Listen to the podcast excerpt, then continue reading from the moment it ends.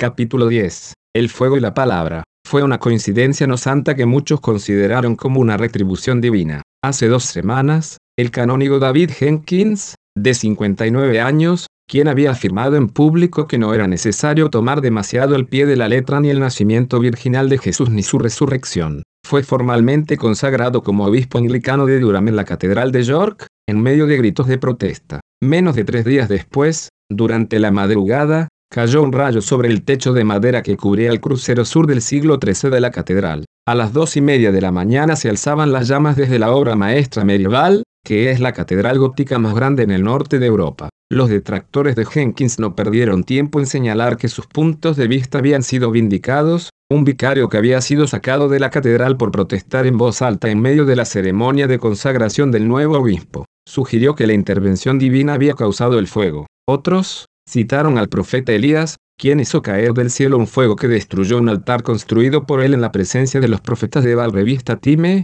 23 de julio de 1984. Por supuesto, el problema con el rayo de la Catedral de York es que solo se le puede considerar una notable excepción. Así que fuego del cielo cae sobre una famosa iglesia. ¿Qué decir entonces de todas las iglesias unitarias donde se niegan tan abiertamente tantas doctrinas cristianas ortodoxas? sin mencionar las mezquitas musulmanas y los templos hindúes, porque iba a provocar David Jenkins la ira divina cuando Bertrand Russell, un hombre francamente blasfemo, vivió sin recibir castigo alguno hasta bien entrada la ancianidad. Si Dios se dedicara a enviar rayos como respuesta a las malas doctrinas, nuestro planeta brillaría como un árbol navideño. Y sin embargo, si cayó fuego del cielo en una ocasión, hace casi 30 siglos. Desde aquel entonces, los ministros han vuelto sus ojos a aquella escena del Monte Carmelo. El relato tiene un toque mítico, de caridad tolkienesca 63, como Frodo en su misión a Mordor. Elías atravesó todo Israel hasta llegar a una escarpada y desértica montaña a fin de declarar la guerra en un combate cuerpo a cuerpo contra 850 falsos profetas. Elías, el profeta más rústico y velludo de Israel,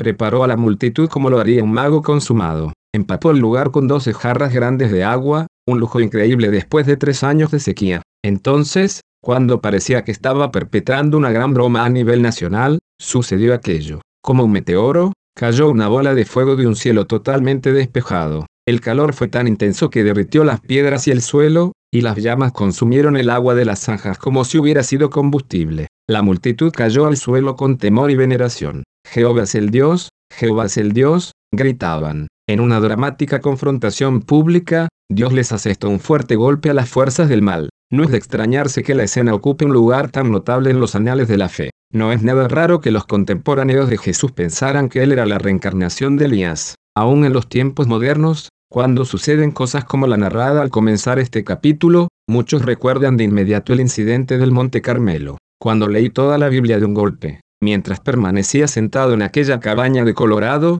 Vi la vida de Elías bajo una luz muy distinta. Ni él, ni tampoco Eliseo, el otro gran obrador de milagros, aparecen como prototipos de lo que es el profeta del Antiguo Testamento, sino como excepciones estelares. Pocos de sus sucesores manifiestan restos siquiera de su capacidad para obrar milagros. Si anhelamos tener su poder, no estamos anhelando en realidad lo mejor de ellos. Las señales y prodigios de Elías ocuparon su lugar y tuvieron su sentido en la historia de Israel, pero en realidad no causaron efectos a largo plazo en el pueblo. No se produjeron avivamientos, y después de una brevísima agitación de fervor religioso, la nación regresó a su largo y continuó camino de alejamiento de Dios. El rey Acab, personalmente presente en el monte Carmelo, dejó el legado de haber sido el rey más malvado que tuvo Israel. Es evidente también que la bola de fuego caída sobre el monte Carmelo no causó tampoco una impresión duradera en el mismo Elías. Aterrado por las amenazas contra su vida, el profeta puso una distancia de 40 días de camino entre él y la reina Jezabel,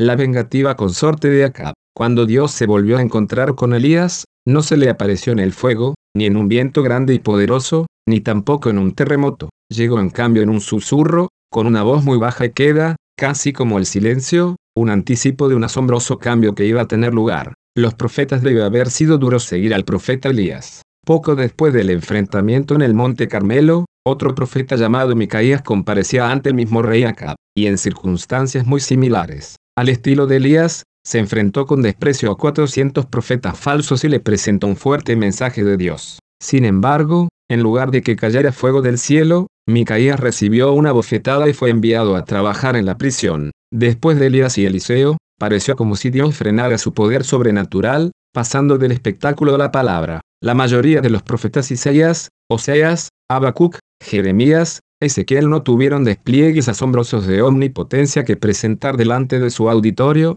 solo tenían el poder de las palabras, y mientras parecía que Dios se alejaba gradualmente, estos profetas comenzaron a hacer preguntas elocuentes, obsesionantes, repletas de angustia. Expresaban en voz alta el clamor de un pueblo que se sentía abandonado por Dios. Siempre había entendido mal lo que leía de los profetas, las veces que me tomaba la molestia de leerlo. Los había visto como vetustos ancianos dedicados, al estilo de Elías, a apuntar con su índice y anunciar el juicio que caería sobre los paganos. Descubrí para mi sorpresa que los escritos de los profetas antiguos dan en realidad la impresión de ser la parte más moderna de la Biblia. Batallan con los mismos temas que se cianen sobre nuestro siglo como una nube, el silencio de Dios, la aparente soberanía de la maldad, el sufrimiento del mundo que no recibe alivio. En realidad, las preguntas de los profetas son las mismas de este libro, la falta de justicia de Dios, su silencio, y el hecho de que permanezca escondido. Más apasionadamente que ningún otro en la historia, los profetas de Israel expresaron en voz alta el sentimiento de desilusión con Dios. ¿Por qué florecen las naciones impías?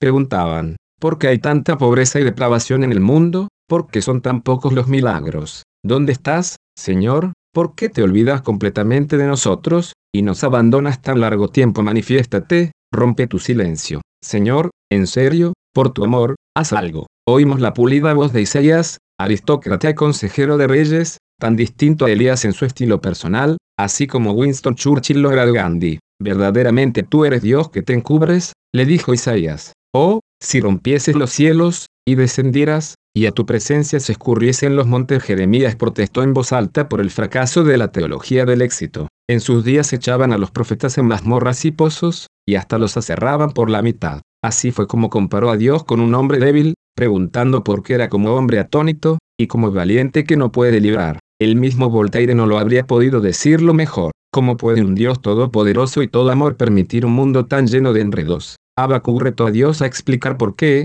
tal como él lo dice, siempre sale torcida la justicia. ¿Hasta cuándo, oh Jehová, clamaré y no irás, y daré voces a ti a causa de la violencia, y no salvarás? Porque me haces ver iniquidad, y haces que vea molestia. Como todos los israelitas, los profetas habían crecido escuchando historias de victoria. De niños, se les enseñó cómo Dios había liberado a su pueblo de la esclavitud, había descendido a vivir entre ellos y los había llevado a la tierra prometida. En cambio ahora, en las visiones futuras que les llegaban como en cámara lenta, todas esas victorias quedaban deshechas. En un cambio brusco y total con respecto a los días de Salomón, el profeta Ezequiel vio que la gloria de Dios se levantaba, se cernía sobre el templo por unos instantes, y después se desvanecía. Lo que contempló Ezequiel en una visión, lo vio Jeremías en medio de una dura realidad. Los soldados de Babilonia entraron al templo, paganos en el lugar santísimo lo saquearon y después lo quemaron hasta los cimientos, Dicen los historiadores que al entrar al templo los soldados barrieron con sus lanzas el aire, en busca del Dios invisible de los hebreos.